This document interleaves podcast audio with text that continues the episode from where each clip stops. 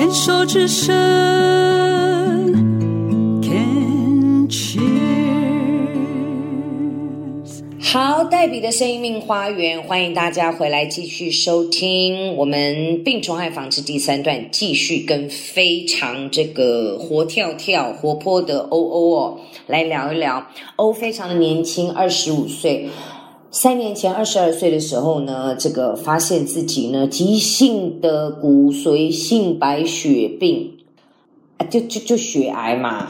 然后呢，很幸运的得到了骨髓的移植。然后呢，现在的生活应该就是一切如常了吧？嗯，差不多快如常了。对，就是快如常的意思是，就是每三个月还是要回去回诊，就是有时候会打断自己，可能这三个月想要多去旅行。我可能因为我每一次旅行的时间其实都很长，就是一次可能去三个月啊，或者去多久？可恶！所以就没办法，因为要回诊，所以回来这样子，不然可能会更久这样子。那这一段你就是台湾旅行，会出国吗？会出国。对，我去年就去日本去了三个月，所以我就是去之前跟医生说我要去，所以那一次看诊，然后下一次回诊就排我回来之后。那你日文 OK 吗？呃，蛮烂的。那英文 OK 吗？呃，也还好。反正你就是靠你的手机的翻译软体嘛。呃，我从来不靠手机翻译软体，很少用。那你你怎么活那三个月？可以比手画脚啊，就是中英文、中英日文夹杂就可以讲。不过日本真的是很好旅行的地方啊，没有就是说可能少了一个语文，你完全动不了，应该很难。就是你到欧洲可能就。就会比较辛苦一点了，这样对，就确实是这样。就是日本，可是人其实不太喜欢讲讲别的语言，非常对。然后你只要跟他一讲英文，他就嘿，然后就就就就就就真的，然后然后就去冲去找那种。我想说，我们还是可以沟通，你跑掉干什么？这样。就我那时候去呃日本，就是要办那个要办一些手续，然后我就去那个外国人的部，结果那个外国人的部不会讲英文。对，他们真的是这样，真的很荒谬。我想说，哎，你不是服务外国人的吗？因为我在想，什么？你的年纪可以去打工游学？去年，去年呃，去日本三个月，我申请打工度假签，所以我其实是有边工作的。对，因为我有一群运动的社团嘛，运动的好朋友里面就有一个年纪好像跟你差不多，嗯，他就是先去日本，日本去完了之后呢。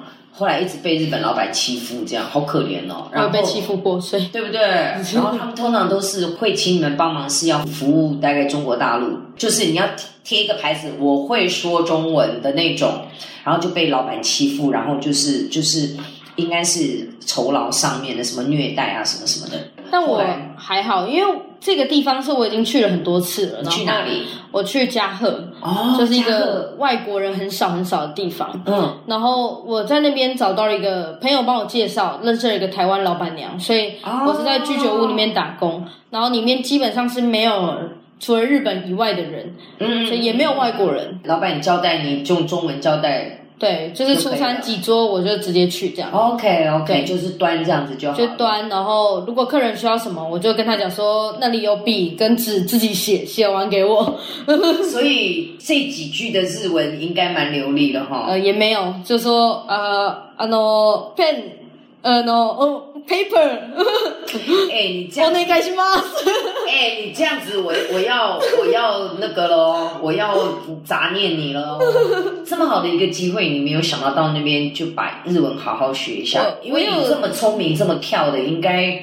反应会很快，因为学文创。说实在，待的时间没有到真的很长，就是而且我在那之前，我是连五十音都不会，所以我就是每天就硬背，就是每天可能跟别人聊天，学会一两个单字，然后就记这样。你之前封这种所谓的哈日哈韩吗？没有啊，我其实就只是因为医生不让我去别的地方，所以他说日本比较近，飞回来比较快。然后加上那里的医疗系统也不错，嗯，所以医生就说干干净净好了，你可以去这样。所以是因为这样我才选日本的，不然我应该是不会去那里。OK，那嗯，再请教一下，就是说你到现在为止哦，回头看看那个三年前，你认为，因为我会问每一个来来受访的癌友，你认为这个白血病他要你学的功课是什么？他要带给你的礼物是什么？嗯。其实就是从一直呃，从开始写这些文章开始之后，就发现其实这些事情都会，我开始写文章就开始有人看嘛，然后就开始有一些关注，然后就发现其实应该是我的生命有一些功课是想要，就希望可以带给别人一些欢乐，然后可能透过疾病的方式，然后让大家有一些新的转化跟转念。所以很多人就看了完我的文章之后，就说，嗯，他可能对于他自己的生病不会再这么自怨自艾，他们就会比较开阔的去想这些他们生病发生的事情，然后也比较放得开，因为其实基本上你一开始生病，你就会被 shock 到，然后医生就会跟你讲你有很多守则嘛，那你就会想说啊，我要遵守这守则，所以我不能出门，我不能干嘛干嘛，什么事情都是第一句就是不。所以每个人就会很放不开。那我们都会跟他们讲说，其实你只要做好自己的防护，比如说口罩戴好，去人少的地方，那你尽量能赶快往外走，因为就是毕竟你就是如果你心情不好，你的病其实就很很难好。对，所以我就会鼓励他们去做很多大家不会想到的事情，譬如说，譬如说我还蛮夸张的，我还一样去看演唱会。然后去冲撞之类的，然后我后来就是想着啊，这样子好像也不太对，我就跑到那个他的二楼，然后我就跟工作人员讲说，哎呀，这个我就给他看光头，说啊，你知道我现在离癌吗？但是我真的很想看，你可不可以让我在这里来这一套？然后工作人员就说啊，好好好，没关系，你就坐这里这样子。所以就是我就会做一些很。大家看大众看起来很脱序的行为，但是就是我觉得这样子我很开心。那你看这个又回到我们一开始的这个访问，你说受到大家的关爱，但是另外一个是，我觉得呃，你的父母的教养的养成是，他我猜想当中一定有一个是叫你勇敢的去说出来，勇敢的去要求，勇敢的去要。因为你，你至少你你要了，你有那百分之五十的成功机会。我觉得这个算是我后来就是跟另外一个癌友学到的。真的吗？那个时候我认识一个香港的癌友，他是皮肤癌这样子，然后他全身上下都是黑色的点点，所以他非常明显，而且他出出生的时候就被预告死亡，所以他就一路这样子被预告死亡，直到某一天就是十几岁的时候，他跟医生说：“不用跟我讲了啦，我不想知道我活到几岁。”就是。都可以啦，随便我哪一天都会死掉，我明天搞不好就死掉了。谁谁？所以他现在已经快四十岁了，真的？对对。然后，哎呦，我觉得他最厉害的一点是他想做的事情，他就会马上动手去做，因为他不知道他明天在哪里。所以他那个时候办了自己的生前告别式，在他差不多三十来岁的时候，然后后来那件事情造成香港的轰动，这样子，因为。他在殡仪馆里面办，那一开始的时候是他想到这个想法的时候，他联络了很多殡仪馆，完全没有人要借他场地。哦，然后好不容易借到一个场地，办完之后造成轰动，所有殡仪馆又打电话说你要不要来这里办办生前告别式？哎，办办办办多了，对，然后就非常好笑。那后来他因为是他的生前告别式是办有点像演唱会这样子，嗯，那就是让。整个香港人重新看待死亡这件事情，所以他也后来因为这件事情创了一个基金会，叫死野基金会。那这个基金会除了在福呃，就是在。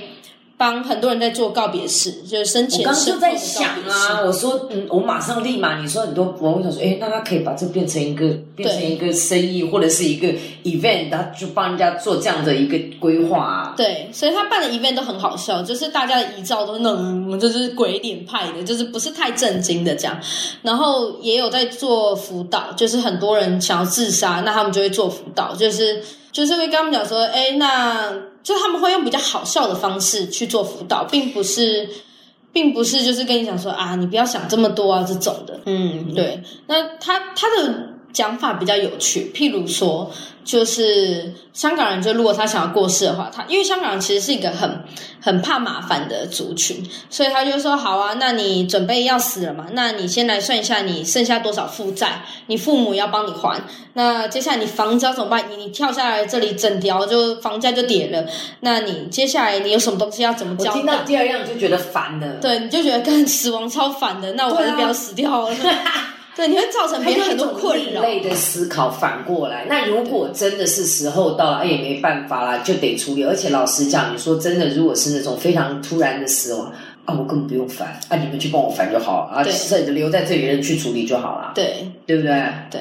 其实我觉得听到哦，你这样讲，我其实蛮开心。就是说，生完病之后，你完全把你的文创的所学去结合到你自己的生活当中，你现在所做的事情都在你过去四年大学里面学到，你完全用上了耶。我觉得那个有点像特质啦。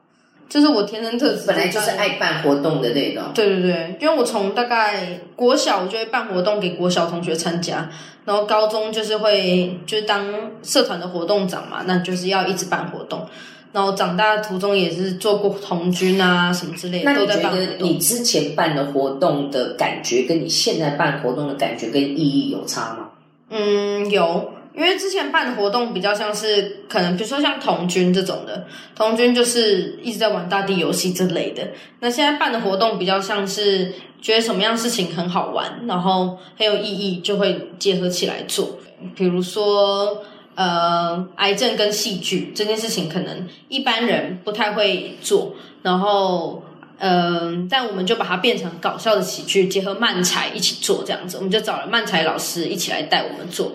然后呃也做过癌症跟电影，所以我们就办了一个影展，就是完全在讲年轻离癌会发生什么样的事情，然后我们用什么样的心态去面对。嗯，对，像是这样子。然后也到一些偏向的地方去带我们的癌友去分享很多我们自己的心路历程，去探讨死亡之类的。嗯，很棒哎！你看，其实一个三年前的一个。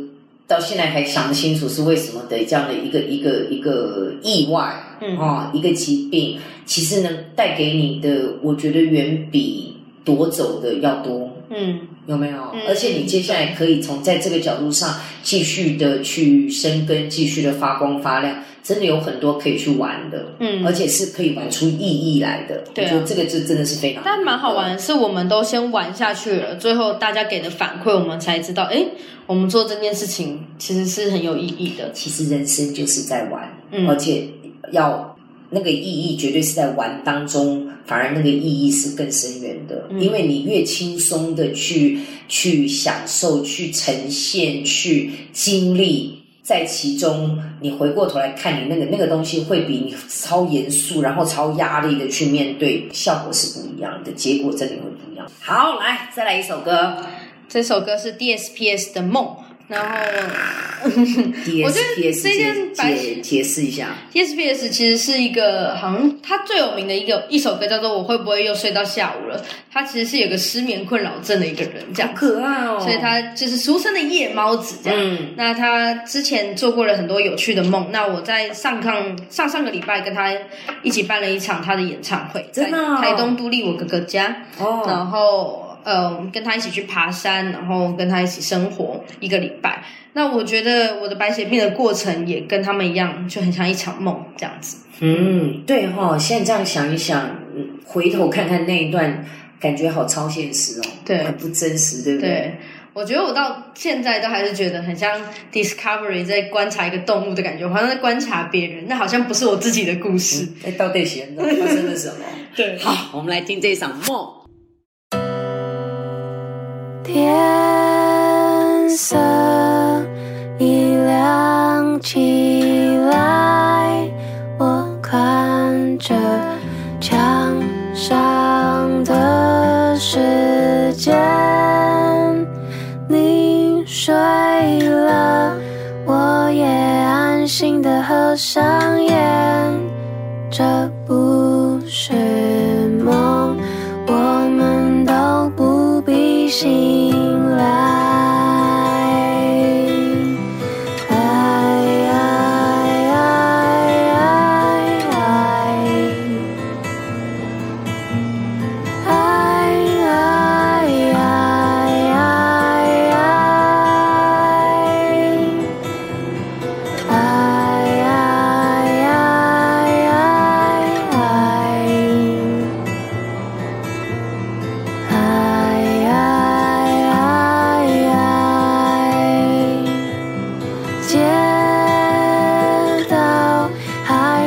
熄灭的路灯，我嗅着潮湿的气味，我睡了，你也安心的合上眼，如果这是梦。